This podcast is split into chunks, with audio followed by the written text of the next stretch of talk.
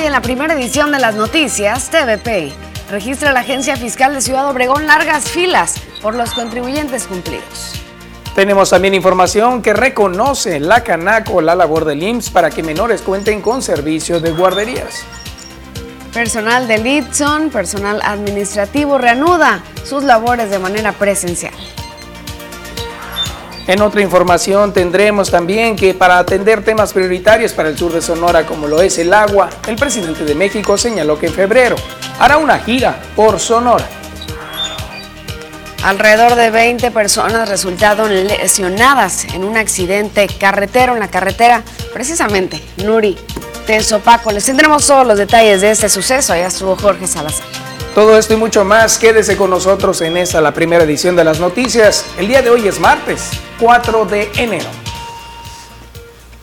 Buenos días, muy buenos días, gracias por acompañarnos en las noticias. Un gusto saludarlos como siempre que nos permitan entrar hasta sus hogares, oficinas, donde quiera que se encuentren esta mañana. Mi nombre es Rosalba Wong y saludo con mucho gusto a Fernando de Aragón. Buen día, Fer.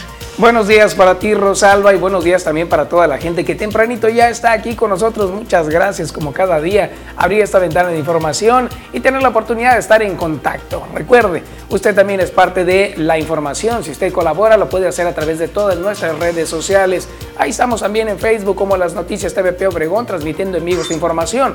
Usted la toma y la comparte, amigos, familiares, demás personas. Todo el mundo se entera qué está pasando aquí en Cajeme, en Sonora, en México y en todo el mundo. Así es importante estar en contacto directo a través de nuestras vías de comunicación, gracias a que nos ven por televisión abierta, por televisión por cable, señal digital Facebook, YouTube, por nuestra aplicación móvil o nuestro portal web www.tvpacifico.mx. Recuerde que hay muchas formas en las cuales usted puede seguir este espacio de noticias muy fácilmente desde su celular o desde su oficina. Y bueno, también le recordamos que tenemos un WhatsApp 6442-042120, es el número de las noticias CBP, ahí usted nos puede enviar sus reportes, denuncias, platicarnos qué está pasando en su comunidad. Hoy los profesionales, por supuedo, estarán con nosotros, así que le vamos a consultar a Poncho Insunza qué pasa con los deportes en estos días. También, por supuesto, acerca del clima con Marisol Dovala. Recuerde, hoy está bastante frío, ya lo había pronosticado el día de ayer, así que hay que cuidarnos. Ahorita le vamos a consultar más acerca de ello. Tendremos la sección de negocios con José Adán Mariscal y también tendremos la sección de arte con Gladys Félix, así que quédese con nosotros, Jorge Salazar también estará en algún punto de la ciudad. Y nos vamos de lleno con toda la información de ese día y es que ayer se suscitó un accidente carretero donde aproximadamente 20 personas resultaron lesionadas, pero Jorge Salazar estuvo en el lugar, por allá en la carretera entre Nuri y Tezopaco. Vamos a ver lo que sucedió ahí. Amigos que nos siguen a través de la señal de las noticias de TVP, así como de las redes sociales, nos encontramos en la carretera que conduce del municipio de Rosario Tezopaco a Yécora, en donde un eh, camión de la empresa eh, Autotransporte, el del Yaqui, que se dirigía a Ciudad Obregón, eh, sufrió una volcadura en la cual resultaron lesionadas 20 personas que fueron trasladadas a diferentes nosocomios. En estos momentos una grúa se encuentra realizando las eh, maniobras para remover esta unidad de pasajeros, la cual pues eh, tiene bloqueada en estos momentos la carretera que conduce al municipio de Yécora. Cabe destacar que elementos de la Policía Municipal de Tezopaco se encuentran eh, resguardando el área y cuidando la eh, integridad de los conductores que circulan por esta rúa. De acuerdo a información proporcionada por Protección eh, Civil, las personas que fueron lesionadas eh, se trasladaron a diferentes nosocomios de las comunidades cercanas. Unos nos comentaban, fueron trasladados a bordo precisamente de un transporte hasta un hospital de Ciudad Obregón para que recibieran la atención médica correspondiente. Cabe destacar también que eh, ha durado pues eh, unas horas esta situación debido a lo retirado que se encuentra de las zonas eh, urbanas que pudieran proporcionar el servicio de las grúas. Hasta el momento no se tiene conocimiento de lesionados mayores únicamente con leves contusiones, de acuerdo con lo, que han informado las autoridades. Así la información, donde efectivamente ahí estuvo eh, Jorge Salazar dando todos los detalles al respecto. Ya estaban en los procesos de levantamiento de la chatarra que había quedado ahí ya las personas estamos pendientes de ver el seguimiento de las mismas, algunas de ellas lesionadas. Vamos ahora con otra información. Tenemos ahora detalles acerca de las tarjetas de bienestar para los adultos mayores. Se da ah, la información acerca de que en bienestar para los adultos mayores durante esta semana del lunes 3 al viernes 7 de enero del 2022 se va a continuar aquí en Sonora con la, la entrega de estas tarjetas es la tercera etapa. Será también a nuevos derechohabientes de 65 a 67 años de edad del programa Pensión para el Bienestar de las Personas Adultas Mayores, el cual es otorgado por el gobierno federal. Las tarjetas se estarán entregando previa cita, para lo cual se va a avisar oportunamente por mensaje SMS o también a través de llamada telefónica. Esto con el fin de que el proceso se lleve a cabo en completo orden fue lo que informó el doctor Jorge Tadei Bringas, delegado de Programas para el Desarrollo del Estado de Sonora, la Secretaría de Bienestar y también representante del Gobierno Federal. Serán un total de 5.365 tarjetas las que recibirán los adultos mayores de 18 municipios del Estado. Entre estos están Agua Prieta, Altar, Embaco, aquí cerquita también, Benito Juárez, aquí muy cerca, Caborca, Cajeme también está incluido, Cananea, La Colorada, Empalme, Echojoa, Guaymas, Hermosillo, Guatabampo, Magdalena, en Navojoa, en Puerto Peñasco, San Luis Río Colorado y también está incluido Santa Ana. En lo que respecta a Hermosillo, agregó el delegado, la entrega se va a realizar en el Gimnasio Solidaridad, que está ubicado en la esquina de la calle Rebeico y Arizona. Esto en la colonia Jacinto López va a tener un horario de 9 de la mañana a 2 de la tarde. Finalmente, también eh, Bringas recalcó que el total de derechohabientes del programa de adultos mayores en Sonora suma ya los 220 mil, lo que representa una dispersión social anual de 3.455 millones de pesos. Eso fue lo que brindó el delegado estatal de programas para el desarrollo en el Estado, el doctor Jorge Tadei Bringas. Así que Estaremos muy pendientes de darle seguimiento a esta información para que aquellos eh, que aún les falta su tarjeta de bienestar en este sector, en este municipio, tengamos también más detalles al respecto. Preguntaremos al delegado de bienestar aquí en Cajeme. Así es muy importante, mucha atención a los adultos mayores que estaban esperando esta información. Seguiremos pendientes de los detalles que se brinden al respecto. Y bueno, el día de hoy, 4 de enero, eh, encontramos en el calendario internacional algunas fechas importantes, tanto a nivel mundial también como para México, Fer. Así es, y tenemos detalles acerca del Día del Braille, este precisamente este sistema que se creó para que todas las personas que son eh, con debilidad visual o también son ciegas tengan la oportunidad de poderse comunicar. Esto se crea con, el mayor, con la mayor conciencia sobre la importancia del braille como un medio de comunicación y para la plena realización de derechos humanos para todas las personas que son ciegas y con deficiencia visual. Según la Organización Mundial de la Salud, hay unos 36 millones de personas con ceguera en el mundo y hay 216 millones que sufren discapacidad visual moderada o grave incluso. Estas personas tienen más posibilidad de vivir en, la pobreza, disfrutar incluso de eh, eh, tener eh, sistemas de salud que puedan a lo mejor ayudar, pero generalmente son personas que requieren de atención y, tener, y tienen más dificultades que otras para acceder a la educación y al empleo. Así que este es el día en el cual se reconoce este sistema mundial del braille. Así es, pues ahí está la información, muy importante que como sociedad sigamos avanzando en este tipo de estrategias, de técnicas para personas con discapacidad visual y que podamos tener más espacio donde se utilice el braille. También el día de hoy es el Día Nacional del Periodista, así que felicitamos a todos nuestros colegas en México, en el mundo, específicamente los del sur de Sonora, que son, eh, pues hay agrupaciones, asociaciones de periodistas como la del Valle del Yaqui, como el CPC también y grupos de mujeres periodistas también que se reúnen con el mismo fin, eh, pues la unidad aquí entre el gremio. Enhorabuena a todos los compañeros de medios de comunicación que se dedican a esta noble labor que es la de informar, tener actualizada a toda la sociedad.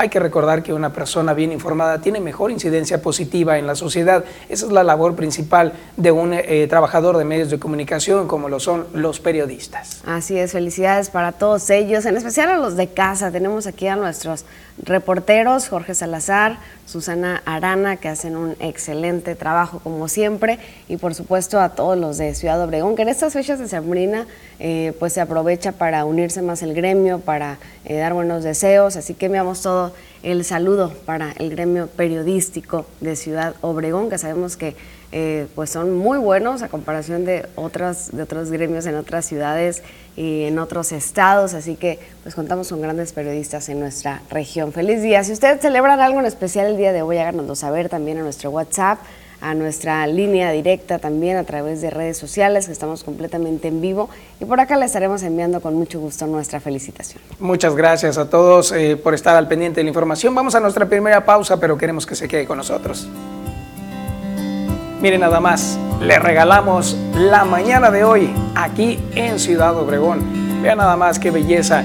Estamos viendo algo de humedad ahí en el ambiente, donde efectivamente se ven todavía algunos nubarrones. Allá se ve la iglesia, la catedral principal de Ciudad Obregón, desde la Plaza Álvaro Obregón. Ahí estamos viendo cómo el sol se deja aparecer poco a poco entre las nubes. De acuerdo al informe del pronóstico, en estos momentos estamos teniendo una temperatura de 8 grados con sensación térmica entre 5 y 6 grados, así que tenga mucho cuidado al salir de casa, abríguese bien. Si va a salir a caminar también recuerden siempre llevar su tapabocas o incluso una bufanda, un pasamontañas, eso le va a ayudar mucho para que realice su actividad temprano. Y aquí estamos viendo todavía el arbolito navideño que adorna esta plaza ¡Qué belleza! Acompáñenos hasta las 9 de la mañana.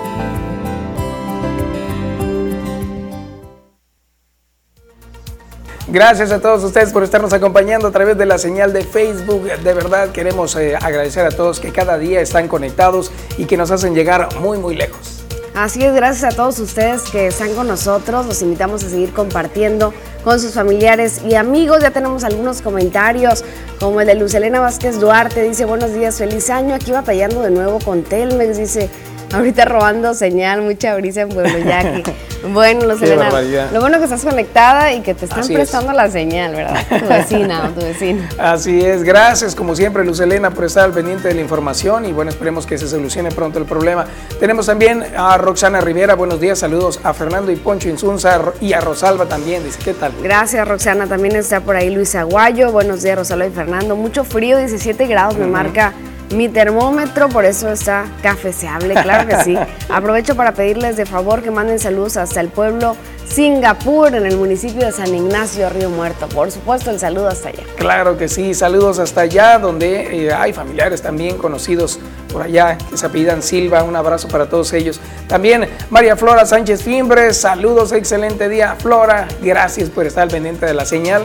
Un saludo para ti hasta donde estés. Saludos María Flora, un gusto saludarte. También Eduardo Campillo, felices días. Rosalo y Fernando, los vemos con gusto. Saludos TVP, dice también Luis Aguayo.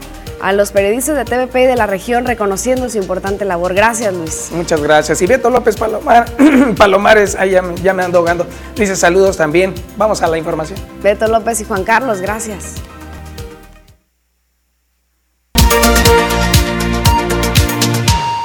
Vamos con más información. Ahora queremos que nos acompañe a recorrer los diferentes periódicos que circulan a nivel nacional, estatal y regional. ¿Qué está pasando en el mundo? Veamos lo que pasa a través de los titulares. Así es, vaya con nosotros e iniciamos con lo que está apareciendo en el Universal esta mañana. Transferencias de dinero de paisanos desde Estados Unidos a México llegan a 46.834 millones de dólares entre enero y noviembre. Así la información, vámonos con otro periódico que también encontramos de circulación nacional, El Sol de México. La gasolina hasta en 25.89 pesos, esto lo da a conocer la Profeco. El litro de premium más caro está en Jalisco y en la Ciudad de México. Lo confirman que arrancan el año con, eh, con fuertes alzas, incluso en las franquicias de Pemex. Vamos ahora a ver lo que aparece en el Excelsior. Ingresos por remesas en su nivel más alto. Creció población migrante en Estados Unidos. Allí está más del mismo tema. Tendremos ahora información que aparece en la jornada y toma este mismo tema. Las remesas suben a 46 mil millones de dólares, otro máximo histórico. Llevan 19 meses consecutivos al alza con un promedio del 20%. Así lo, así lo expone. Vamos ahora a ver lo que está apareciendo en el siguiente periódico. Se trata de Milenio. Dice que fracasan controles de confianza a agentes de la DEA. Ahí está toda la investigación, aparece en este periódico. Vámonos con otro. Este se trata de reforma. Dice que amaga la Ciudad de México, la tenencia o la cárcel. Dan ultimátum de seis días. Notifica finanzas a propietarios sobre los embargos y también las denuncias penales. En el Expreso dice que son prioridad obras en Sonora, así lo dijo AMLO. Beneficios para Guaymas y Nogales, asegura el presidente que ya hay recursos para arrancar la ampliación del puerto y anuncia la visita de Yaquis. Más adelante les platicaremos todo al respecto. Ahora vamos con otro periódico, se trata de El Imparcial. Menciona, están hasta 2023 las citas para las visas en el consulado de Estados Unidos. Se agotaron para este año 2022 para los trámites por primera vez y también para la renovación, así lo expone. En el sol de Hermosillo dice que Sonora es de los estados con más fosas clandestinas en 2021. Puerto Peñasco está posicionado como el décimo lugar a nivel nacional con el mayor número de hallazgos en restos y fosas clandestinas. Vamos con información que expone el tiempo de medios Opson. Menciona serán seguridad y bacheo la prioridad. Esto lo dio a conocer la Marquecano. Tenemos detalles en un momento más. Vamos ahora a ver lo que está apareciendo en el diario del Jackie esta mañana. Dice que la terrible y dolorosa historia de María y su hijo, quienes fueron raptados ocho horas por un cártel, ahora ya está en busca de asilo en Estados Unidos. Veamos ahora información de otro periódico también de circulación regional. Está Tribuna del Yaqui a sangre fría. Exfuncionario público asesina a tres en plena fiesta y después se dispara. Esto ocurrió en el poblado de Miñaca, en Chihuahua. Vamos ahora a ver lo que aparece en el siguiente periódico. Portal síntesisnoticias.com alcanza Cajeme nueva marca en ejecuciones durante 2021. Como les contábamos ayer, se registraron 735.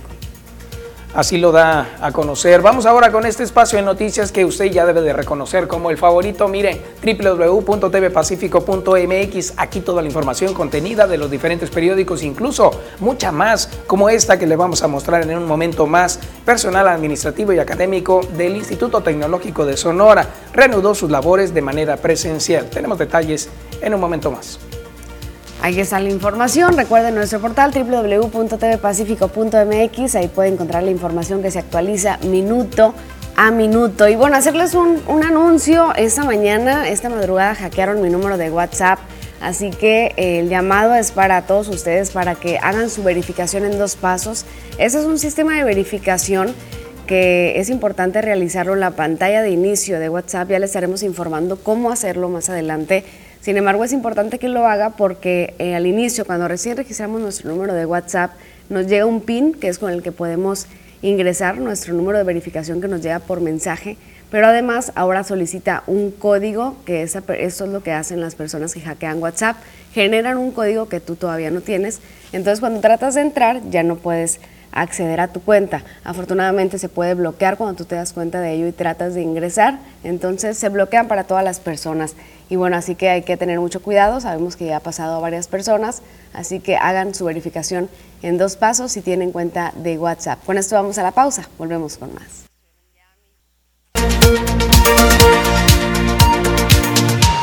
Estamos de regreso, gracias por continuar con nosotros en las noticias primera edición. Y continuamos con la información de esta mañana y les seguimos platicando parte de lo que ha sucedido en las últimas horas y lo que ha dado a conocer el presidente Andrés Manuel López Obrador en sus conferencias matutinas. Y bueno, les platicamos al respecto de la visita que está planeando hacer nuevamente al estado de Sonora, una nueva gira que se anuncia en la conferencia de prensa matutina del presidente Andrés Manuel López Obrador. Sabemos que ha visitado nuestra región en varias ocasiones y nuevamente se dio a conocer eh, esta información que ya les estaremos platicando a detalle. Así es como dio a conocer el tema del transporte, mencionó que será prioritario al ser una necesidad básica de movilidad de las y de los sonorenses que ha sido rezagado durante años. Y ante esta información también precisamente menciona Andrés Manuel López Obrador que en febrero va a acudir a Sonora para atender los temas prioritarios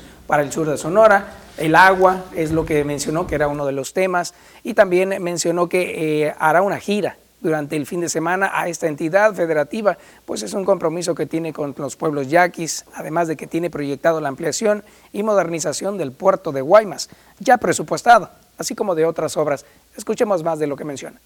Eh, sin duda, empezamos este año la ampliación, eh, rehabilitación, modernización del puerto de Guaymas. Ya se tienen los fondos con ese propósito.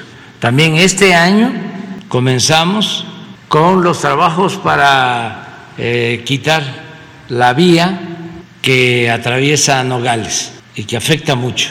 Eh, vamos a construir un libramiento con una aduana nueva en Nogales. También ese es otro proyecto importante para, para Sonora.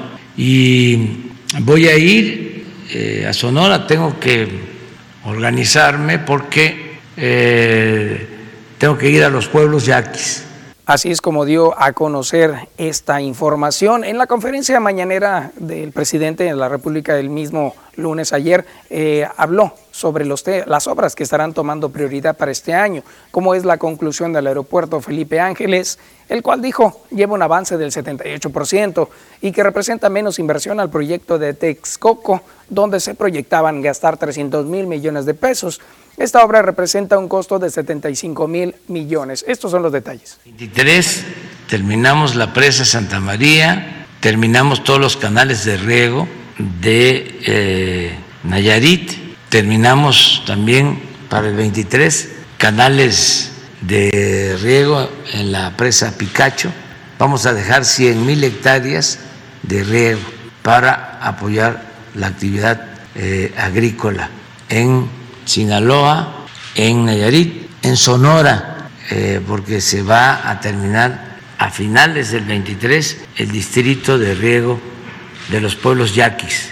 Son los compromisos que tenemos. Ahí es cuando estaba hablando precisamente de los temas que tienen que ver con las obras hidráulicas en el norte de la República. Destacó que México para el 2023 se habrán de concluir estos canales de riego de la presa Picachos y también la conclusión de la presa Santa María para dar certeza a los productores agrícolas para el riego de las cosechas, situación que también acá en Sonora se habrá de atender. Eso fue lo que explicó. Y también habló precisamente de la inversión que se tiene en el aeropuerto y también otras más como el tren Maya. Escuchemos. Se va a terminar el aeropuerto Felipe Ángeles el día 21 de marzo. Acabamos de ver el avance, llevan 78%, pero están trabajando este día y noche. Es una gran obra que va a ser eh, la obra realizada en los últimos tiempos en el mundo en menos tiempo, eh, de calidad y a un costo muy bajo. Va a invertirse en el aeropuerto Felipe Ángeles alrededor de 75 mil millones de pesos.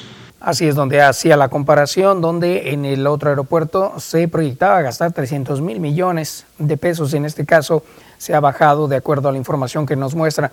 También destaca las obras como la refinería Dos Bocas que estarán concluyéndose para principios del próximo año. Destacó que en el caso de la refinería será un gran avance para México ya que contando con ella no será necesaria la importación de gasolina.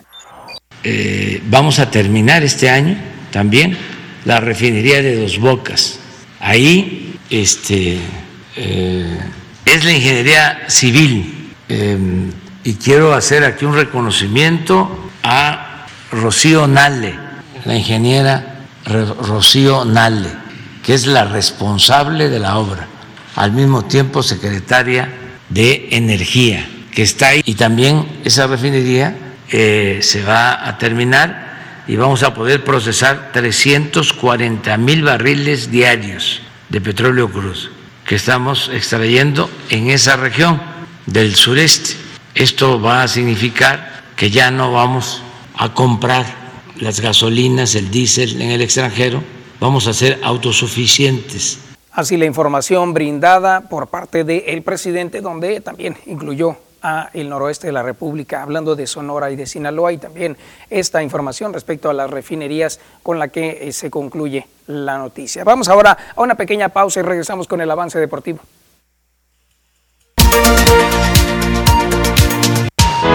The Pool Conquista. Para cada día o para algún evento especial, viste con estilo impecable, cómodo y elegante. The Pool Pacífico, presentes en las principales ciudades de Sonora y Sinaloa. Visítanos en nuestra nueva dirección, Jackie Esquina con Miguel Alemán. The Pool. Mira nada más lo que se entera uno en este momento. Tenemos ya la información, estamos de regreso con Poncho. Poncho, buenos días. Buenos días, Fernando, amigos de las noticias. Muy buenos días para todos ustedes en casa, en el trabajo, donde quiera que se encuentren. Muy bien, entonces, eh, la noticia de que renuncian, ¿los vas a decir más al rato? Exactamente. Va, ok, bien. Eh, ahorita les vamos a hablar de quién es, pero primero danos el resumen del- de hoy. A ver. Vamos con los refuerzos. ¿Qué te parece de la Liga Mexicana del Pacífico? Las, los cuatro equipos que siguen eh, vivos en las semifinales. Ahí está. Víctor Mendoza Ay, es ay, la ay. primera selección en esta ronda de semifinales. Lo toma Tomateros de Culiacán, procedente de los Yaquis de Ciudad Obregón. Como segunda opción está Daniel Duarte por parte del equipo de los Cañeros de los Mochis. El equipo de Charros le tocó como segunda eh, elegir en la segunda opción. Ahí está Ryan Verdugo, su primer refuerzo de Naranjeros de Hermosillo. Después le tocó la- al equipo Algodoneros de Guasave elegir su refuerzo. Eh, se decidieron ir por picheo, van por David Homberg, este lanzador abridor del equipo Mayos de Navojoa. Y después a lo último le tocó a Sultanes de Monterrey por sorteo y se fueron por Nick Torres de Naranjeros de Hermosillo. Y Muy bien, después la dinámica va, Fernando, con Jake Sánchez. Eh, le tocó ahora elegir del 4 al 1. Oh, Entonces se fueron por Jake Sánchez, el cerrador que pues eh, implantó una nueva marca en rescates esta campaña eh, con el equipo Águilas de Mexicali. Después se fueron hacia arriba. Algodoneros de Guasave eligieron al lanzador abridor o que también puede ser relevista Javier Arturo López de Yaquis de Obregón. Elian Leiva de Naranjeros de Hermosillo lo tomó como segunda opción el equipo Charros de Jalisco y Daniel Duarte el conjunto de Tomateros de Culiacán. Vaya refuerzos que tomaron, por supuesto. Claro. Y bueno, to- Tomateros eligiendo a un gran bateador como Víctor Mendoza que batió 352, 10 cuadrangulares, más de 40 producciones. Mira nada más. ¿Cómo ves tú esta eh, selección de refuerzos? ¿Cu- ¿Qué, qué es lo que te late y cómo lo analizas? A ver. Pues mira, eh, yo creo que cada equipo se va según a las necesidades que tiene, ¿no? Eso es innegable, indudable. El equipo de Tomateros eh, quizá está conforme y, cómo no, con, con Bañuelos, con Manny Barreda, con los lanzadores abridores que ya tiene. Eh, se nota que Benjamín Gil confía en Anthony Vázquez a pesar de que no ha estado fino en esta postemporada, eh, pero ahí tiene a Barreda, tiene a Bañuelos, tiene a los hombres caballos de Benjamín Gil que pueden hacer el trabajo y se van por un bateador como Víctor Mendoza que seguramente lo van a poner como en la primera base y obviamente como bateador designado a Joey Meneses o viceversa. Entonces esa puede ser una gran opción y los demás eh, equipos pues agarrando picheo abridor, agarrando relevo, bueno, ahí está. Eh, Claro. grandes, grandes opciones las que tuvieron. ¿Quién crees de todos ellos que haya hecho una mejor elección para, para su desempeño, para mejorar su desempeño? Para mí, yo creo que Culiacán y Guasave hacen en las mejores eh, adquisiciones porque Ryan Holmberg, pues la verdad es que hizo David Holmberg un trabajo excepcional con Mayos y el señor Víctor Mendoza, que decir, se quedó muy cerca del título de bateo. Entonces, yo creo que Tomateros y Guasave salen ganando. Perfecto, mira nada más, qué bien, qué bueno conocer entonces bueno, esto. Vamos Y- también a ver, con eh, el futbolista Ajá. ex de Chivas, pero que también está muy cerca de regresar.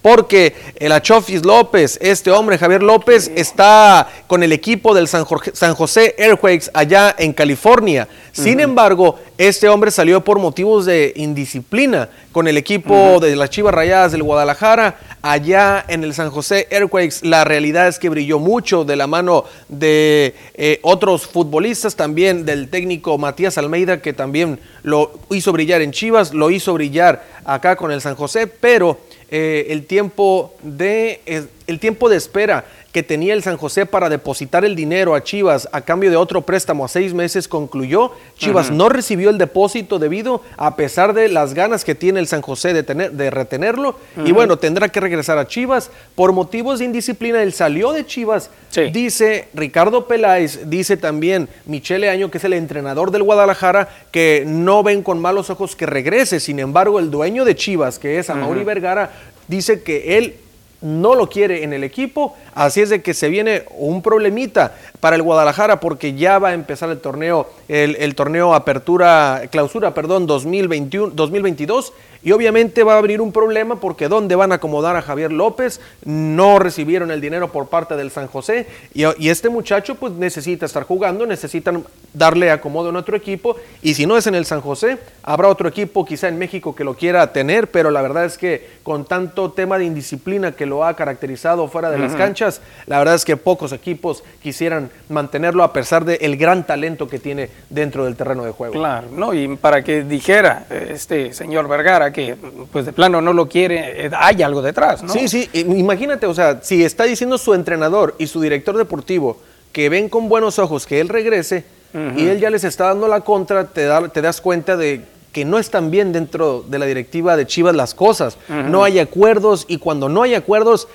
después se ve todo esto, se ve reflejado dentro de la cancha, ¿no? Claro. El hecho de que no hay acuerdos entre, las, entre todas las partes, ahí te habla del mal manejo que hay dentro de Chivas, que uno quiere mandar, el otro dice que sí, el otro dice que no. Eh, Javier, eh, la- Javier López, la Chofis, la verdad es que ha tenido muchas oportunidades ya en el Guadalajara, lo único que ha hecho es andar de fiesta, andar... eh, teniendo problemas fuera del terreno de juego, en la calle, vida nocturna, y no se concentra realmente con Chivas como debe ser. No fue parte del equipo campeón de Chivas y si anduvo por ahí, la verdad es que no figuró dentro del equipo del once ideal, tampoco en la banca. Bueno, yo creo que la Chofis, yo creo que ya pasó su su proceso dentro de Chivas y a mí a mí lo personal yo creo que o no, no sé al amable televidente que nos ve en casa que es fiel seguidor del Guadalajara eh, si le gustaría ver de vuelta a la Chofis en el equipo porque la verdad es que ha dado más pena que gloria al Guadalajara y la verdad es que se necesitan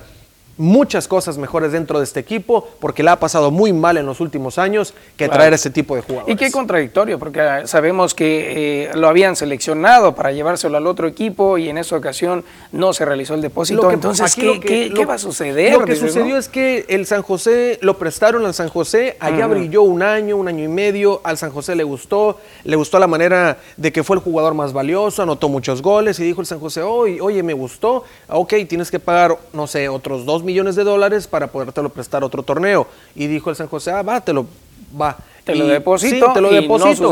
Entre el primero de diciembre y el 31. No lo depositaron, entonces eso ya no puede ser posible. Tiene que regresar al Guadalajara, pero te- Claro. ahí es donde te digo, ¿qué va a suceder con este muchacho? Porque tiene que regresar a México y dónde lo van a acomodar. Porque, porque ahí es donde te digo, entra la controversia de lo que dice el director deportivo y el entrenador Sí, sí, sí. y lo que dice finalmente el dueño del equipo, que es el bueno, no lo quiero aquí y no lo quiero aquí. Así es.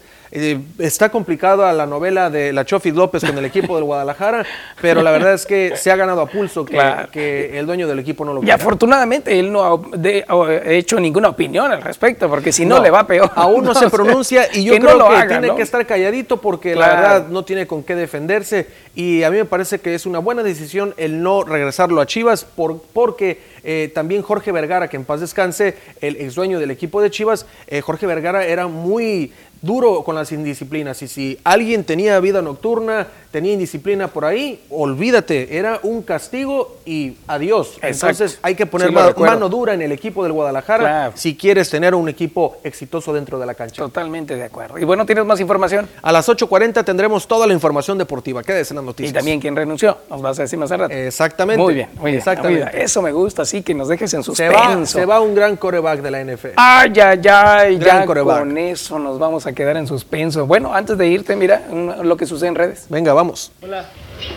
Disculpa, ¿venden torta de tamal? ¿Torta de tamal venden? ¿Qué? Torta de tamal. ¿Qué es eso? Es una torta que, que veo que venden tortas de muchas cosas, ¿no? Tamal. Ajá. ¿Qué es eso? Así verde o rojo o de dulce. Eso es italiano, me parece. ¿Sí? Es esa grande así. Sí, ¿no? Pero aquí no hay. No, eso si quieres comprarte una, aquí al lado en Carrefour, la tienes en esa tienda. ¿Y hay, ahí hay verdes? Creo que sí. Creo que antes había de las dos, ahora no lo sé. Ok. Acá enfrente. Chocolate y de las otras daría también. Ah, va. chocolate. Sí, sí, que están hechas, son italianas. ¿Cómo ves, mi querido Poncho? Mira, él está preguntando también si la guajolota la venden, que es la misma la torta de tamal.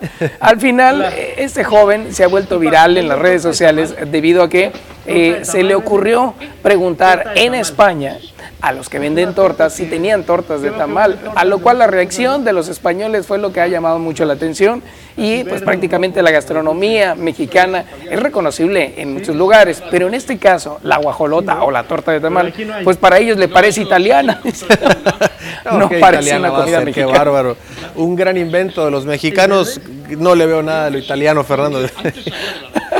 ¿Se parece, dime tú, ¿se parece a la pizza? No, no, no, no, para nada, ¿no? O sea, y, y aparte, le hubiera preguntado también por la torta de chilaquiles, ¿no? O sea, a lo mejor y también se hubieran sacado de onda porque chilaquiles iban a decir, ¿qué es eso, no? Al rato va a Es como torta cenar- de paella. Ajá, es como si ellos dijeran, voy a hacerte una torta de paella. Dios o, mío de mi vida. O una torta ¿A de dónde pizza, puede ¿no? llegar el, el bolillo, ¿no? Así es. Pero bueno, al final fue muy gracioso y tiene muchas, muchas reproducciones este video en las redes sociales. Ahí está, la torta de tamal allá en España, seguramente. Y no la venden, ¿eh? No, bueno, que la van a vender. Ojalá para los mexicanos que están allá. Pausa, regresamos. Quédese en las noticias.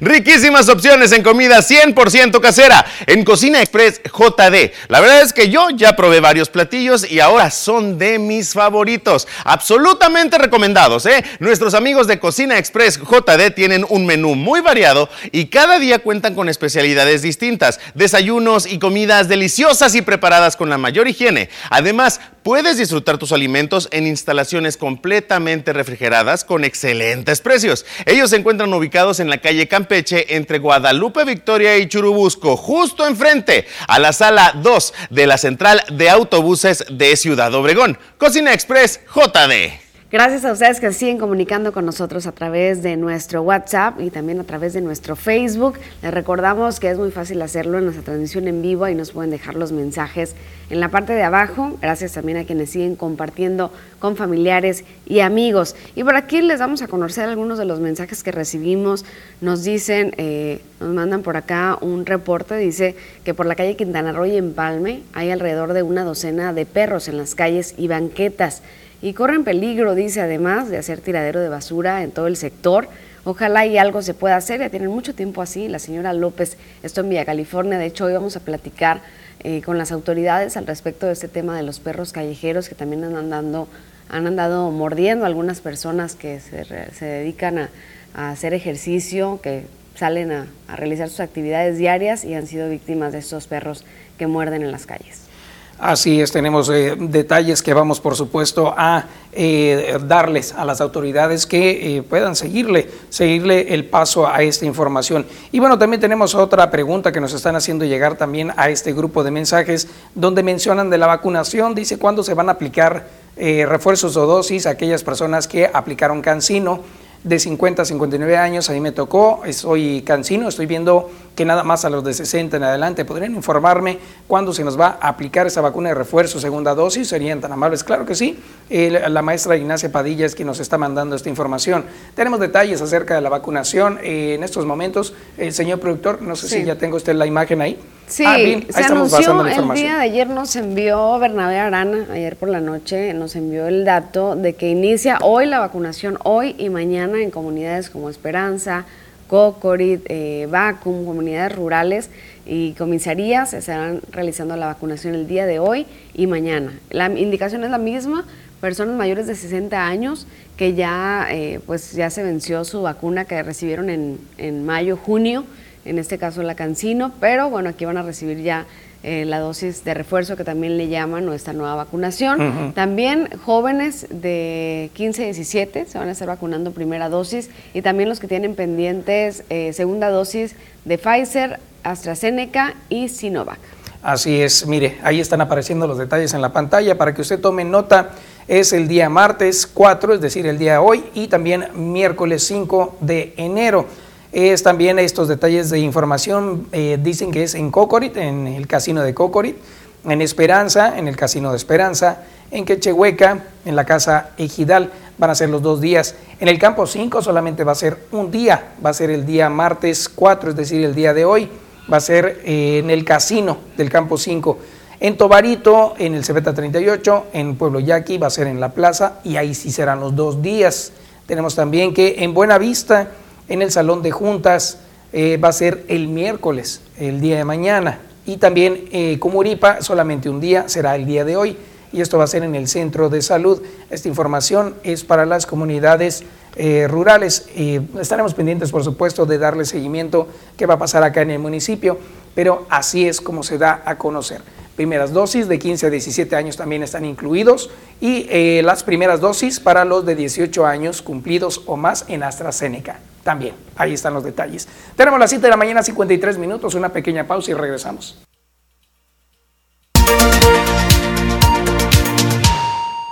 El gobernador Alfonso Durazo Montaño dio a conocer que el tema del transporte será prioritario en el estado de Sonora al ser una necesidad básica de movilidad de las y los sonorenses que ha sido rezagada durante años. Así lo afirmó Alfonso Durazo al inaugurar el Centro de Credencialización de Transporte Urbano, ubicado en el centro de Hermosillo. El mandatario estatal, acompañado del secretario de Hacienda, Omar del Valle Colosio, y de la directora general del Transporte, Lirio Anaí del Castillo Salazar, Detalló que esta nueva ubicación del centro de credencialización es un primer paso para el mejoramiento del sistema de transporte, porque se ubica frente al Jardín Juárez, lugar donde las y los hermosillenses toman diferentes rutas de camiones. El gobernador Alfonso Durazo anunció que en apoyo a las y los sonorenses, este 2022 no habrá aumento en la tarifa del transporte público, aún en la situación presupuestal de quiebra financiera en la que actualmente se encuentra la entidad. Estos módulos sustituyen a oficinas que se venían rentando en otro lado, fuera del entorno del mayor número de usuarios y consecuentemente de acceso complicado para ir a hacer los trámites relacionados con transporte. Esta reubicación facilita su acceso. Las anteriores oficinas se pagaban 100 mil pesos mensuales en esta, 15 mil pesos mensuales. Y todo lo que se libere de estos ahorros va a constituir el fondo para el mejoramiento del transporte. El gobernador Alfonso Durazo manifestó también que el tema del transporte está asociado con la competitividad económica del Estado, pues la mayoría de las y los usuarios que se trasladan de un lugar a otro son trabajadores. Dijo que ante el deficiente servicio llegan tarde a sus lugares de trabajo, por lo que es necesario mejorar el sistema del transporte en la entidad. El gobernador Alfonso Durazo aseguró que para impulsar la inversión, crecimiento económico, el desarrollo y el bienestar de la población, se debe construir un transporte digno, accesible, oportuno, seguro y de calidad, por lo que muy pronto presentarán los avances del programa de mejoramiento del sistema estatal de transporte. En todo el estado, pero Hermosillo, Cajeme, Navojoa, Guaymas, Nogales, Cananea, Agua Prieta, San Luis Río Colorado, no tienen transporte público, no de calidad. Donde más se nota el transporte público es en Hermosillo pero ustedes van a Cananea y no hay una línea que les permita una comunicación por toda la ciudad. Entonces vamos a atender el tema del transporte con carácter prioritario porque es una necesidad básica de las y los sonorenses. Ahí está la información, estaremos pendientes del seguimiento para eh, lo que vaya brindando por parte de las autoridades y en este caso acerca del transporte. Vámonos ahora con otra información, está ahí ya del municipio. Nuestro presidente Javier Lamarquecano da a conocer que el día de hoy se va a llevar a cabo la presentación de un informe para dar a conocer algunas de las acciones más importantes que se han realizado en la administración municipal. Será el informe de los primeros 100 días de gobierno. Será el día de hoy a la una de la tarde en el Salón Cabildo del Palacio Municipal. Así lo da a conocer. El presidente informó que el evento se va a realizar bajo los protocolos de salud por el COVID-19, por lo que se va a transmitir de manera virtual a través de redes sociales hacia el municipio. Durante el diálogo con Cajeme, el municipio señaló que se realizará un programa intensivo de bacheo para retomar lo que se estuvo trabajando durante los últimos meses del año y reforzando así en este inicio de 2022 para resarcir el problema de los baches en el municipio. También dijo que la idea es que de las 15 cuadrillas que trabajan en el bacheo actualmente se aumentan a 35 diarias. Además, informó que realizarán gestiones en la Ciudad de México para conseguir la carpeta asfáltica. Invitó a los ciudadanos a seguir colaborando en el tema de los cuidados sanitarios para prevenir el contagio de COVID-19 y seguir manteniendo a Cajeme en semáforo verde, como lo estamos actualmente dentro de las estadísticas epidemiológicas. Así lo dio a conocer. Así que estaremos muy pendientes de lo que vaya a informar a través de redes sociales el día de hoy a la una de la tarde con respecto al programa este de lo que ha ocurrido en 100 días. Vamos ahora a una pequeña pausa, regresamos.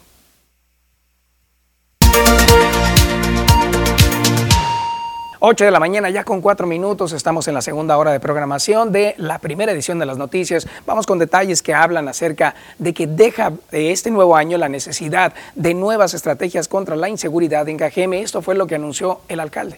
Con medidas como el refuerzo del número de elementos de las diversas corporaciones policíacas, así como su coordinación, se dará paso a nuevas estrategias contra la inseguridad en Cajeme, anunció el alcalde. Javier Lamarquecano indicó que en conjunto con la Secretaria de Seguridad Pública del Estado y la Mesa de Seguridad se tomarán nuevas decisiones a favor de los pobladores del municipio. Se busca implementar una nueva estrategia, reforzar la presencia, reforzar la coordinación y se van a empezar a tomar medidas, eh, esperamos cada vez eh, más efectivas para controlar esta ola de violencia. Sí, se está contemplando un nuevo plan, una nueva estrategia, un reforzamiento de lo que ya se venía haciendo y que es muy importante como es la coordinación, entre otras cosas, y lo único que puedo decirles es que vamos a eh, seguir manteniendo firme el propósito de abatir la violencia en nuestro municipio.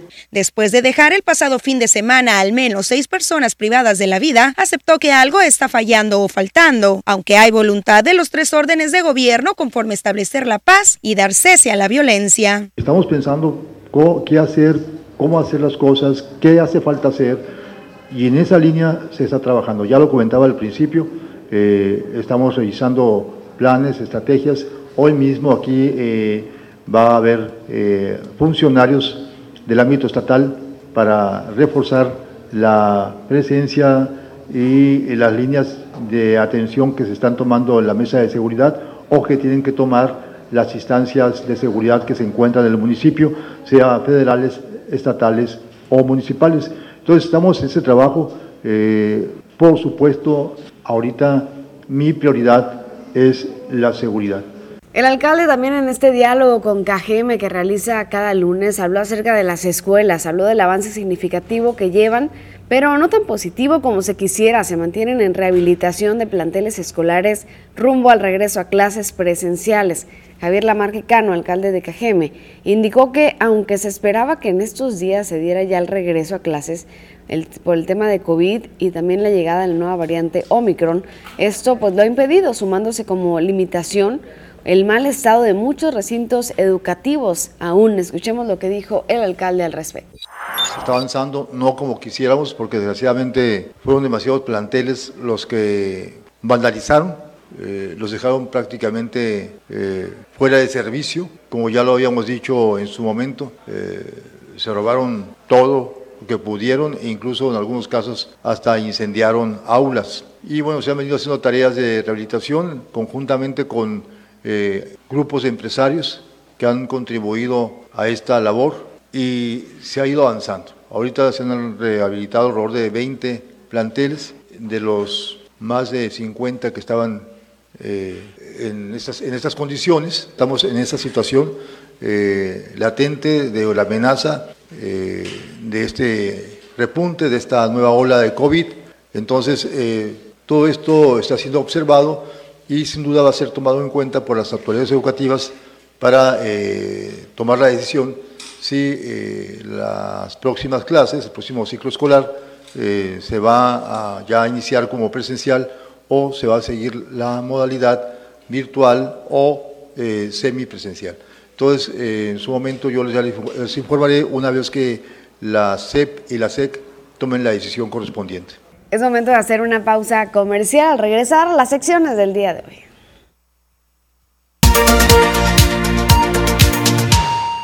Estamos de regreso, gracias por continuar con nosotros. Y es momento de la sección de negocios con José Dan Mariscal, que ya está con nosotros con temas muy importantes, como siempre. Muy buenos días, José. Buenos días, Rosalba, y pues un feliz año nuevo para ti y todos los que nos escuchan, nos están viendo por las redes sociales o la televisión. Les deseo un excelente 2022. Igualmente para ti, José Dan, gracias por acompañarnos y pues que este sea un gran año también. Este, bueno, pues el día de hoy, Rosalba, vamos a platicar sobre algo que creo que es importante para los contribuyentes eh, estamos hablando de pues que a partir del 1 de enero entre en vigor ya lo que es la reforma fiscal para el 2022.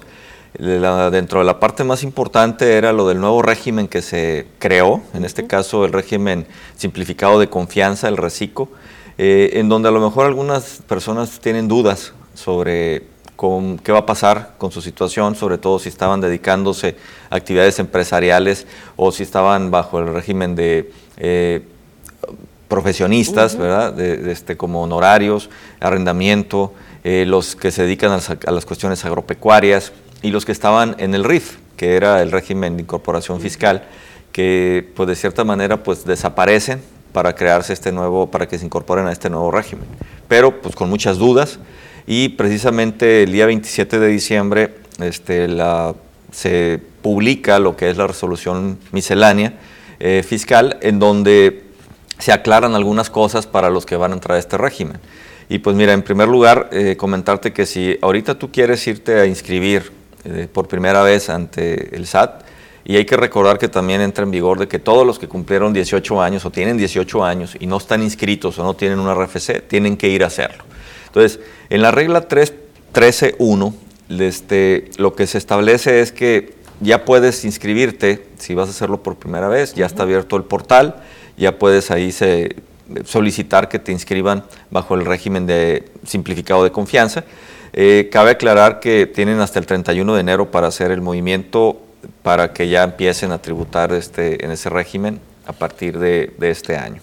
Eh, lógico, eh, habría que preguntarse si las personas, pues de cierta manera, los que ya estaban tributando, si les conviene o no tributar en este régimen supongo que muchos ya hicieron sus, sus cálculos y a lo mejor les dio que sí era favorable cambiarse. Pues bueno, pues ya el SAT está proponiendo que hacer un cambio de forma automática a aquellos que, pues, que cumplen con todos los requisitos. Pero, por ejemplo, en el caso de las empresas agropecuarias, los contribuyentes agropecuarios, el SAT aclaró en la regla 3.13.3 que quedan relevados de hacer ellos el movimiento este, físico o ir a hacer el cambio en Hacienda, puesto que eh, Hacienda se va a encargar de hacerlo. Ella va a ver quiénes son los que cumplen con los requisitos y los va a cambiar de forma automática. Entonces, eh, hay que aclarar que este, en esa miscelánea también se, especifica que eh, todas las personas que se dedican a esas cuestiones agropecuarias, los primeros 900 mil pesos pues van a estar este, fuera, vamos diciendo, del cálculo de los impuestos. ¿no? En la regla 313.5, Rosalba nos dice que hay, para que uno esté en el régimen, uno tiene que ver si sus ingresos en el ejercicio inmediato anterior no rebasaron 3 millones y medio de pesos. Y eh, el ejercicio inmediato anterior lo tomaron que fuera el 2019.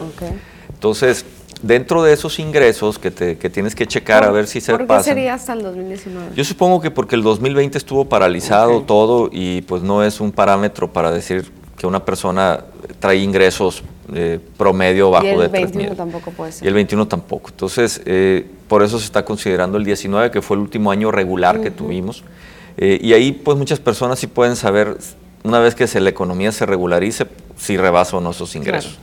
Pero, precisamente en esta regla 3.13.5, lo que están haciendo es decirte, bueno, de todos los ingresos que tuviste en el 2019, este, para que hagas el cálculo a ver si no rebasaste los tres y medio.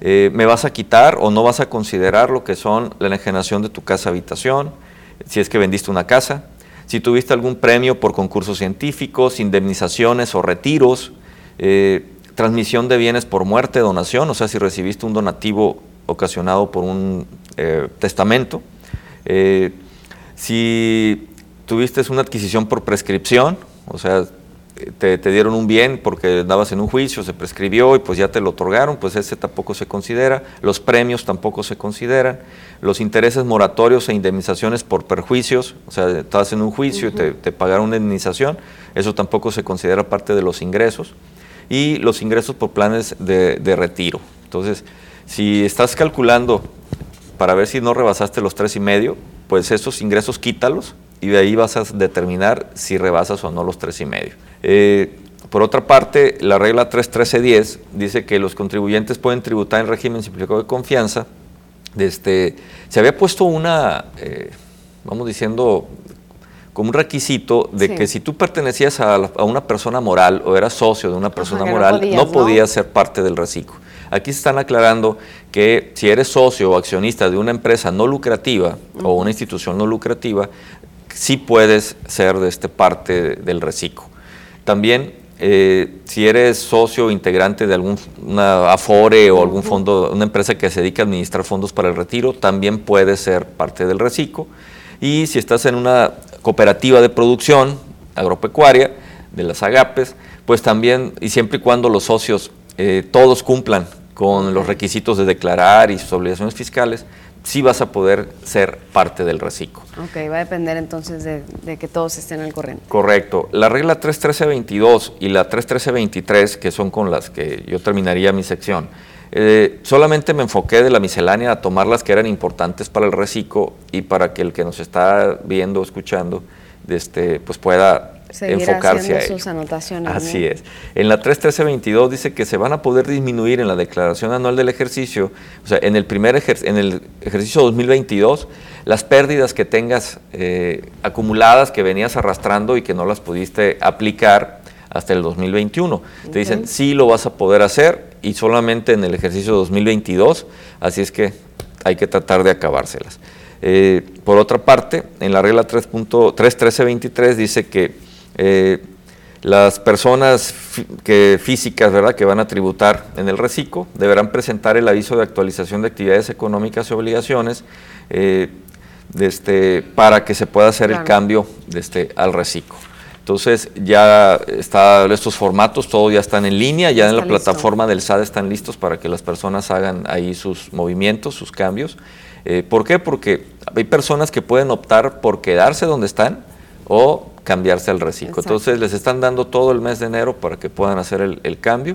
Si no, de este, eh, Hacienda lo va a hacer en automático, pero si alguien dice, hey, yo no quiero estar ahí, todavía tiene oportunidad hasta el 31 de enero y ahí están las reglas que lo, que lo establecen. Claro, muy importante. Pues ahí está un tema que hemos venido platicando también desde antes de finalizar el año pasado y pues ya es una realidad y todo este mes vigente para realizar ese cambio. Muchísimas gracias, José Dan. No, pues les agradezco, les deseo que tengan una excelente semana y pues sí, empiecen a actuar en relación a que si se quedan o se cambian al reciclo. Así es, a tomar una decisión. ¿Dónde te encontramos? En sicherseguros.com, ahí podemos ayudarles con todo el tema de seguros y pues en las redes sociales, aquí en TVP, más al rato se pasa esta sección y en mi canal de YouTube, José Adán Mariscal, se suscriben y por ahí van a poder estarles llegando todo el material o videos que se vean respecto a la sección de negocios. Muy bien, ahí nos suscribimos al canal, entonces está apareciendo en la pantalla la página web de sicherseguros.com. Mientras tanto, nos damos a la pausa y ya regresamos con más de las noticias. Ya estamos de regreso con más información y el día de hoy también tenemos detalles acerca del arte y siempre nuestra profesional, a quien le damos también eh, la bienvenida al año nuevo, es Gladys Félix. Muy buenos días Gladys y feliz año. Muy buenos días, feliz año para todos y todas. Pues muy contenta de, de recibir este año también, así con este clima tan agradable. Este, con, claro. con, bien, ¿verdad? Todos de salud. Y celebrando, celebrando la vida, celebrando este, esta nueva etapa que inicia en el calendario, pero también con muchos propósitos. Y todavía seguimos con nuestras eh, celebraciones culturales, como es el Día de Reyes. ¡Qué maravilla! Y precisamente es el tema del cual vamos a hablar en este momento. Melchor, Gaspar y Baltasar son algunas, eh, unos íconos ¿no? que en el arte han sido eh, incluso retratados. ¿Qué ha pasado? A ver, cuéntanos. Sí, de hecho han sido, este, bueno, vienen en la historia de la salvación, o en la Biblia, o en la historia sagrada, en la Torá, para los, los que son judíos, en fin, todo lo que viene siendo la revelación uh -huh. primera ¿no? contenida en la Biblia, vienen las, lo, lo que viene siendo los reyes magos, o que se les denominó reyes magos. Ya hablando de si son magos o no, bueno, se le consideraba personas eruditas, sabias, y se les denominó magos eh, en ese concepto. Pero Claro. este, ellos, em, pues si ya se vas a hablar profundamente de la parte espiritual, representan la humanidad. ¿No? Ah, O sea, muy eh, ya si vamos, eh, no se sabe, a ciencia cierta se sabe que llegaron, que fui- visitaron a Jesús, pero entonces la- la- lo que viene siendo los artistas son los que les dan cara, lo que les dan ese rostro, lo que les dan dando también eh, su vestuario, y va a depender de cada época en que ha sido representado. Muy ¿sí? bien. Esta última que vemos aquí es de Velázquez, es ya mucho más posterior de las primeras imágenes. Esto ya viene siendo ese pintor español, Ajá. este, que representa con un poquito más de realidad, pero vemos iconos, por ejemplo, como, como este, eh, eh, que se pedían el, el arte Ujú. en, en las épocas del, del 5 al 15, que es la Edad Media, en, en- en el arte y en la vida cultural, pues todo era teocéntrico, todo estaba centrado, centrado en Dios, y era la misma iglesia o algunas personas que querían tener en sus casas, algunos poderosos, reyes, en fin, querían tener en su casa esta representación y parte de la historia sagrada. Entonces Qué vamos viendo, vamos viendo cómo se le dan. En algunas ocasiones eh, se representa, sobre todo en las primeras, se representan los magos, curiosamente, ¿no? Uno más viejo, digo, bueno, más o menos en edades 60, Ajá. 40 y, y- y 20 años. ¿Por qué? Porque en esa época se hablaba de la, estoy hablando del siglo XV, se hablaba de la gente como aproximadamente, este, ¿no? 20 años, aproximadamente 40, por decir, no madurez, o las Sí. tres etapas del ser humano. Y se representa, Gaspar se le conoce, se le pone siempre como más anciano. ¿no? Eh, este, Baltasar, una edad media, y, y- y Melchor, que se le representa de color. ¿Por qué? Ajá. Porque representan tribus diferentes. Se supone que Melchor era persa, este, Gaspar venía siendo eh, de la India, pero va, de- va a depender de la época, porque cada uno va, va hablando. Y, y, este, Melchor, Gaspar y, y- y Baltasar, que se le representa más anciano, y se, ha- se habla de el Medio Oriente. ¿no? Entonces, eh, cada uno, y también vamos a encontrar muy curioso, porque las vestimentas varían. Claro. Varían en el arte. ¿Por qué? Porque va a depender de la época. Por ejemplo, las primeras épocas, eh, en la del Yoto, que la vemos por ahí, una así que sea como azulosa, se ve, es muy curioso, porque se ve este, un, un- un camello con orejas de burro, o sea, es decir, lo van representando algo que le platican y que nunca ha visto el yoto. Por ejemplo, aquí ves, un, un camello que no, que, que realmente está hecho, este es, que, ¿por qué? Porque era la época que así se pintaba, aunque es un extraordinario pintor, y todo se va Claro. pintando de acuerdo a lo que, a lo que le van diciendo. Si, si, por ejemplo, un obispo o un papa le pide al artista y le dice, mira, eh, pon el cometa, pon eh, todo eso. Entonces el cometa, pues lo ves ahí como una bola de fuego que parece que va a atacar el mundo. Claro. Eh, es- entonces va a ir siendo la representación, pero es, ha sido una tradición pues muy hermosa, porque además sí está en, la- en- en los libros, sí existe, y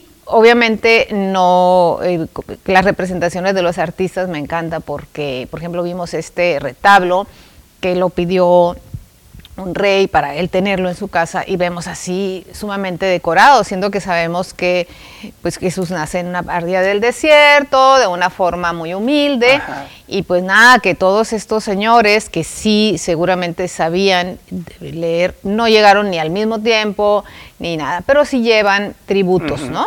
El, el- Sí. el oro, el incienso, la mirra, y cada uno también tiene una representación y cada artista lo va representando de forma diferente. A como le va diciendo, el, el- el- el que quiere la obra le dice, mire, pues pone el, el ¿sí? Sí, sí, Con lo mismo que quiere, pero le dice, no, bueno, pues eh, y la Virgen así toda Claro. llena de joyas que nunca te puedes imaginar que eso suceda, pero tiene mucho que ver, como siempre hemos dicho, el arte es producto de su época, es producto de su tiempo y es representado de acuerdo a lo que la persona ha vivido, las experiencias que ha vivido, ¿no? que ha tenido. Qué bien, qué interesante, ¿eh? que conocer más acerca de los Reyes Magos y cómo en el tiempo han sido retratados de diferente manera y en la actualidad podemos pensar que viene cada uno en un transporte distinto y además son de diferente raza las personas que van y visitan el pesebre. Interesante. Muy interesante. Además que, bueno, la celebración que ya no hacemos propia y la hacemos culturalmente nuestra, es donde vienen los regalos que en algunas partes del país, de nuestro país México, los regalos los traen los reyes. Si lo has visto en la Ciudad de México, los niños, y, y lo vemos por, por, los medios de comunicación, donde la gente, incluso yo he visto, ¿no? Que estábamos aquí en, en la Ciudad de México, he visto que eh, en, la, televisión, que sale que están las personas comprando en la noche de anterior al Día de Reyes, comprando los regalos. Es más usual, ¿no? Hacerlo en el sur. Sí, porque es el, el, lo que traen, los reyes traen un regalo a los niños. Entonces se va haciendo esto cultural y los artistas pues siempre se han representado.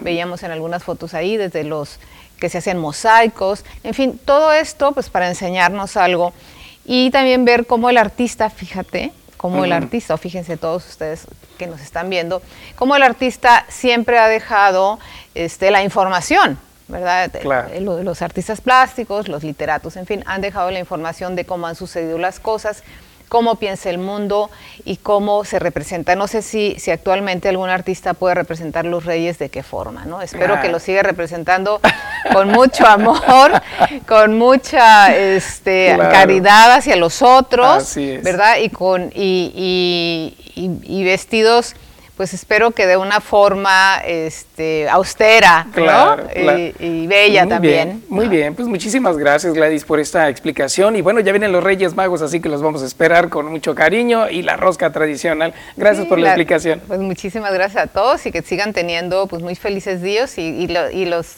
que nos traigan los Reyes y la rosca de Reyes, pues por lo menos que, que no nos saquemos el monito. Exacto. Gracias Gladys, bonito día para ti. Ahí está la información de Gladys. A ver, buena historia acerca del arte. Vamos a la pausa y regresamos.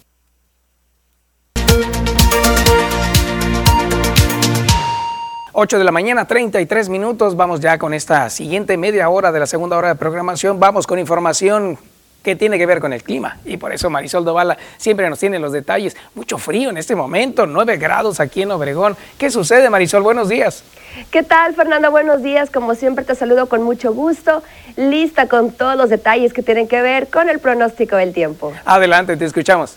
Gracias, Fernando. Iniciamos haciendo nuestro breve recorrido por la República Mexicana para conocer cómo se está comportando el termómetro en algunos puntos importantes de nuestro país.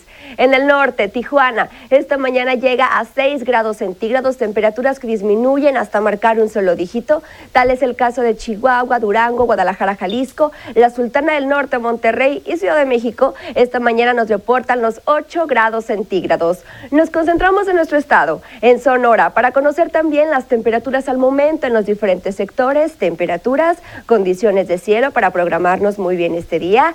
En Navojoa despertamos con 10 grados, la misma temperatura para Ciudad Obregón, 11 para Guaymas y la capital disminuye el termómetro hasta marcar los 8 grados centígrados. El pronóstico extendido para Navojoa los siguientes días. Veamos las temperaturas, las condiciones de cielo, las próximas jornadas. Tenemos valores mínimos en Navojoa que bajan hasta marcar los 6 grados, máxima que alcanzarán los 27 y tenemos cielos completamente despejados. En Ciudad Obregón, hagamos también nuestro breve recorrido para conocer las próximas jornadas. Aquí tenemos valores mínimos que disminuyen hasta marcar los 7 grados, máximas que alcanzarán los 27 y tenemos cielos completamente despejados, el sol radiante en todo su esplendor. En Guaymas veamos también los próximos días los valores de temperatura que tanto ha disminuido el termómetro. Valores mínimos de 11 grados, máximas que alcanzarán los 24 teniendo cielos completamente despejados. El fin de semana nos esperan condiciones de cielo parcialmente nubladas. Por último, en la capital de Sonora, en Hermosillo. Veamos rápidamente también el pronóstico extendido. En la capital tenemos valores mínimos de 5 grados centígrados, abríguese muy bien, máximas que alcanzarán los 27, cielos completamente despejados los próximos días de la semana. Pasemos ahora también con información interesante, la fase lunar, que esta se mantiene como cuarto creciente, nos reporta el cuarto creciente, la salida a las 9 con 11 minutos y la puesta de la luna a las 20 con un minuto. La salida del sol esta mañana a las 7 con 11 minutos y la puesta del sol a las 17 horas con 39.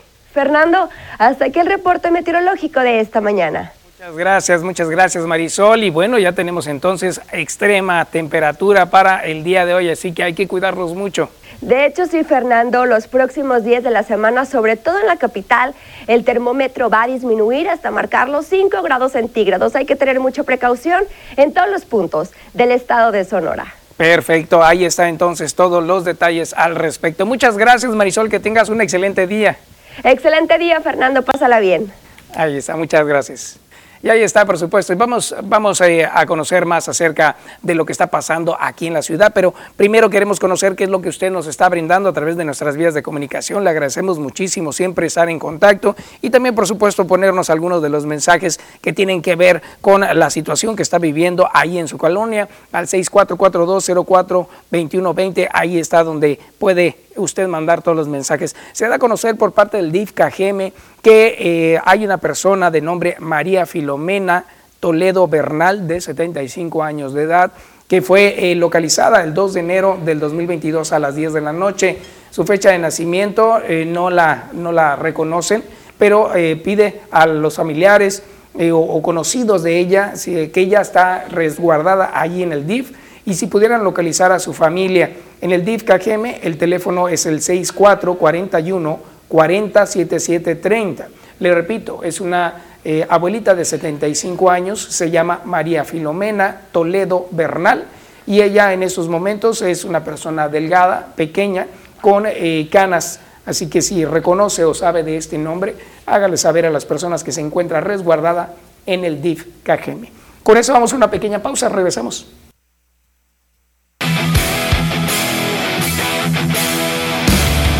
Pedro, ¿qué tan grande es la NFL Big Angus Burger? Nueva NFL Big Angus Burger con doble carne. Carl's Jr., burger oficial de la NFL. Carl's Jr. presenta. ¿Qué tal amigos de las noticias? Muy buenos días, tengan todos ustedes. Bienvenidos a la información deportiva en esta mañana. Vamos a arrancar con información bastante interesante porque el día de hoy arrancan las semifinales de la Liga Mexicana del Pacífico. El equipo de los Charros de Jalisco recibiendo al conjunto de los Sultanes de Monterrey. El conjunto de los Sultanes que va en búsqueda de al menos un partido, quedarse con él en el Estadio Panamericano para por supuesto medirse ya en casa tres juegos allá ante el equipo de los Charros y hacer valer su condición de local. Pero por el momento tendrán que salir con vida de, allá del Estadio Panamericano, es decir, al menos sacar un partido para poder llegar a casa con más tranquilidad. El equipo de los Charros viene de eliminar a los Águilas de Mexicali. Los Sultanes en siete juegos eliminaron al favorito en esa ronda al equipo Naranjeros de Hermosillo en siete duelos bastante ríspidos. Finalmente el equipo de los Sultanes de Monterrey se queda con el partido y de esa manera consigue el boleto a las semifinales de la Liga Mexicana del Pacífico. Por otra parte, el equipo de los Tomateros de Culiacán haciendo el trabajo eliminaron a los Mayos de Navojoa en cuatro encuentros y estarán viendo se las caras con el equipo de los algodoneros de Guasave en la semifinal en la otra llave. Interesante por supuesto porque el equipo de Tomateros eliminó el año pasado al equipo de los algodoneros de Guasave y obviamente habrá mucho morbo en esta serie debido a que Algodoneros tiene la espina bien clavada desde el año pasado con ese tema. Así es que intentarán sí o sí hacer todo lo necesario para por supuesto salir avantes en esta serie. Antes de continuar con la información permíteme hacerle esta excelente recomendación. Con Carl Jr. participa para ganar una super experiencia y disfrutes el Super Bowl 56 con tus amigos. Solo tienes que registrar tus consumos y podrás ganar una televisión, una barra de sonido y comida para 10 personas el día del Super Bowl 56. Registra tus tickets en www.carlsjuniorburgeroficial de la NFL.mx. Disfruta tu pasión y vive el Super Bowl 56 con Carl Jr. Continuamos con información, vamos ahora, nos quedamos más bien tantito con el tema de la Liga Mexicana del Pacífico y es que el tema de la Liga Mexicana del Pacífico, recordamos que cada vez que concluye una ronda de postemporada, inicia otra en este tema las semifinales y también existe el tema del draft de refuerzos de cara a las semifinales, de cara a la gran final y el día de ayer en punto de las 12 del día hora del centro de México, varios equipos de la Liga Mexicana del Pacífico, los eh, semifinalistas en este caso caso Tomateros, Sultanes, Jalisco, entre otros equipos, eh, seleccionaron a su debido refuerzo. Tomateros de Culiacán se fue por Víctor Mendoza, este hombre primera base del equipo de los Yaquis de Obregón. También eh, Holmberg del equipo de los Mayos fue seleccionado por el equipo Algodoneros de Guasave. En fin, varios elementos reforzando a su gente. Otros eh, jugadores de la Liga Mexicana del Pacífico van al béisbol dominicano y así entonces reforzando las líneas de cada equipo del béisbol invernal de cada país, intentando por supuesto llegar a la Serie del Caribe. Continuamos con información, vamos ahora a la NFL porque el día de ayer los acereros de Pittsburgh se negaron a morir con el tema de que si van o no a la postemporada, pero también se despidió con victoria Ben Roethlisberger de su carrera como profesional en casa. Ya no va a jugar en casa Ben Roethlisberger. La realidad es que en dado caso de que regresaran a casa, tendría que ser prácticamente un milagro y eso casi casi no va a suceder debido a que este hombre tendría que jugar todos sus partidos en la postemporada con el tema de que tendría que jugar todos los juegos en gira. Así es que Ben Roethlisberger le dice adiós con un triunfo sobre el equipo de los Browns de Cleveland 26 a 14. Así entonces el equipo de los acereros de Pittsburgh le dice adiós junto al equipo, junto al quarterback Ben Roethlisberger tras una brillante trayectoria en los emparrillados. Con esto amigos llegamos al final de la información deportiva el día de hoy. Quédese con más información aquí en las noticias. Pero, ¿qué tan grande es la NFL Big Angus Burger? Nueva NFL Big Angus Burger con doble carne. Carl's Jr., burger oficial de la NFL. Carl's Jr. presentó.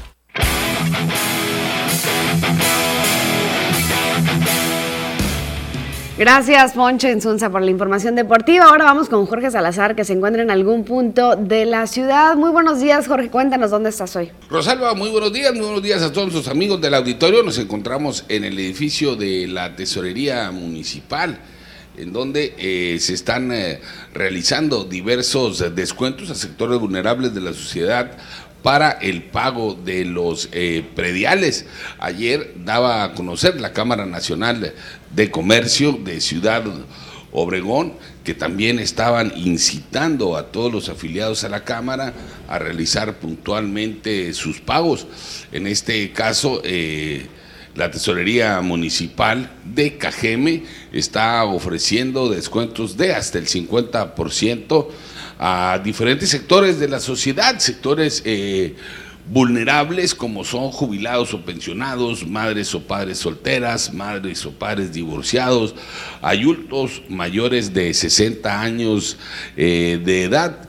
Eh, personas también de la tercera edad en estado de viudez o personas con alguna discapacidad. Nos daban a conocer también el, el vicepresidente de la Cámara, eh, Gustavo Cárdenas, que eh, como organismo empresarial hacían un llamado a aprovechar los beneficios que ofrecía la tesorería para los eh, pequeños, micros, pequeños y medianos empresarios de la localidad, los cuales podrían realizar una gestión para ser atendidos aquí en la tesorería y también que el sector comercial pagara puntualmente este impuesto y recibir también alguna clase de descuento. Pues ahí está, ojalá que muchas personas puedan eh, pues acudir y aprovechar estos descuentos que están ofreciendo en estos momentos. ¿Hay largas filas también, Jorge? No, fíjate que ahorita es, poca la afluencia, debido a que, fíjate, tradicionalmente eh, coinciden en que son personas de la tercera edad, personas mayores, las que acuden a, realizar este pago eh, de manera puntual, Rosalba. Y bueno, eh, el día amaneció bastante fresco, helado diría yo, y pues eh, los adultos de la tercera edad pues son un sector vulnerable ante estos cambios o estas bajas de temperatura. Pero seguramente se verá incrementada la afluencia de contribuyentes aquí en la tesorería pues conforme vaya avanzando el día y pues el, astro rey eh, nos permita eh, un clima más agradable para poder andar fuera. Así es, pues bueno, ahí está ya la información de lo que está sucediendo en Tesorería Municipal, la invitación para que la población que lo necesita, pues acuda en estos momentos. Sí, efectivamente, y, que aprovechen, eh, Rosalba, los descuentos eh, que está ofreciendo eh, la tesorería. Pues hay que recordar que es de suma importancia cumplir con este pago del impuesto predial, debido a que lo que requiere el ayuntamiento de Cajeme pues son recursos para poder hacer obras en beneficio de la sociedad. Pues ahí vemos las personas que están en la fila esperando pues pasar Vemos que están siguiendo protocolos y hay que acudir, por supuesto, con el cubrebocas, muy importante. Ahorita que se pues despegaron las enfermedades respiratorias, eh, anda mucho el virus de gripa común, resfriado común, eh, infección en la garganta y muchos también pueden confundirlo con COVID. Es importante hacerse la prueba muy pronto de tener estos síntomas. Sí, e, efectivamente, eh, ahorita escuchábamos a las, las, personas que estaban llegando, eh, eh, vienen primero, eh, en su mayoría, según lo que escuchábamos ahí en el módulo de información, a, precisamente a solicitar cuál es el monto de su adeudo y durante el primer mes de este incipiente de 2022, que es el periodo en el que al parecer durará esta promoción de los 50% de descuento, pues ya tener conocimiento de lo que hay que pagar. Y, y, mientras permanezca estas facilidades y esta promoción, pues aprovechar y ponerse al corriente con el pago del impuesto predial. Muy bien, te agradecemos mucho, Jorge, por esta información y quedamos pendientes. Rosalba, que tengan un extraordinario día, sigan disfrutando del cafecito y nuestros amigos del auditorio, buen provecho y síganse manteniendo bien informados a través de la primera edición de las noticias. Hasta la próxima. Gracias, Jorge. Con esto nosotros vamos a una pausa comercial y regresamos ya para la parte final de las noticias, primera edición.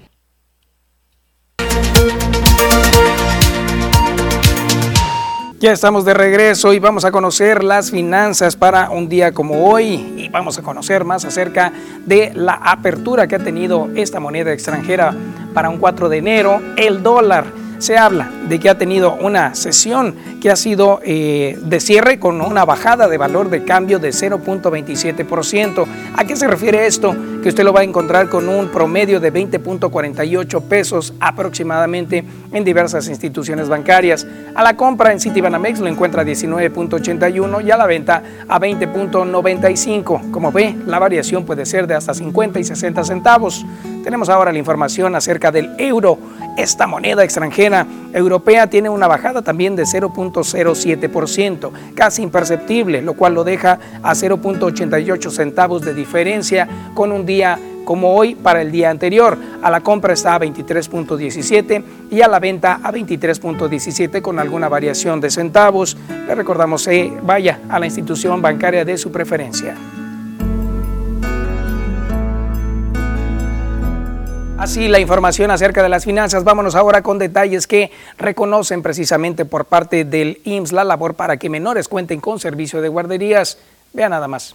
La presidenta de la Cámara Nacional de Comercio, Canaco de Ciudad Obregón, reconoció la labor que realizó el Instituto Mexicano del Seguro Social IMSS para que los hijos de los derechohabientes puedan continuar con el servicio de guardería para este 2022. Ivonne Llamas Asensio dio a conocer que de las 16 estancias infantiles que ofrecían el servicio en Cajeme, únicamente cuatro no renovaron su contrato de subrogación con la dependencia federal, situación que afectó a 450 menores. Sin embargo, destacó que el IMSS implementó una estrategia para que esos pequeños que se vieron afectados por los cierres fueran reubicados en otras estancias infantiles. Queremos reconocer de alguna manera los esfuerzos por parte del Instituto Mexicano del Seguro Social, porque a Dios gracias de los 5 mil niños que se tenían esperados se iban a quedar sin el servicio de guarderías.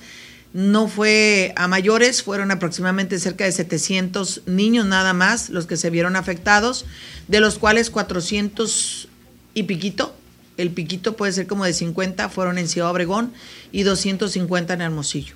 Las demás guarderías quedaron ya dentro de un contrato, un convenio por un, promedio de, de dos a tres meses, que era la ampliación que se había solicitado. Pues ahí está el mensaje de la Canaco respecto a este tema de las guarderías del IMSS. Y con esto llegamos al final de este espacio, agradeciendo el favor de su atención. Que tenga un excelente día y, por supuesto, que disfruten su Bonito día para ti, Rosalba. Éxito a todos. Igualmente, Fer. Gracias.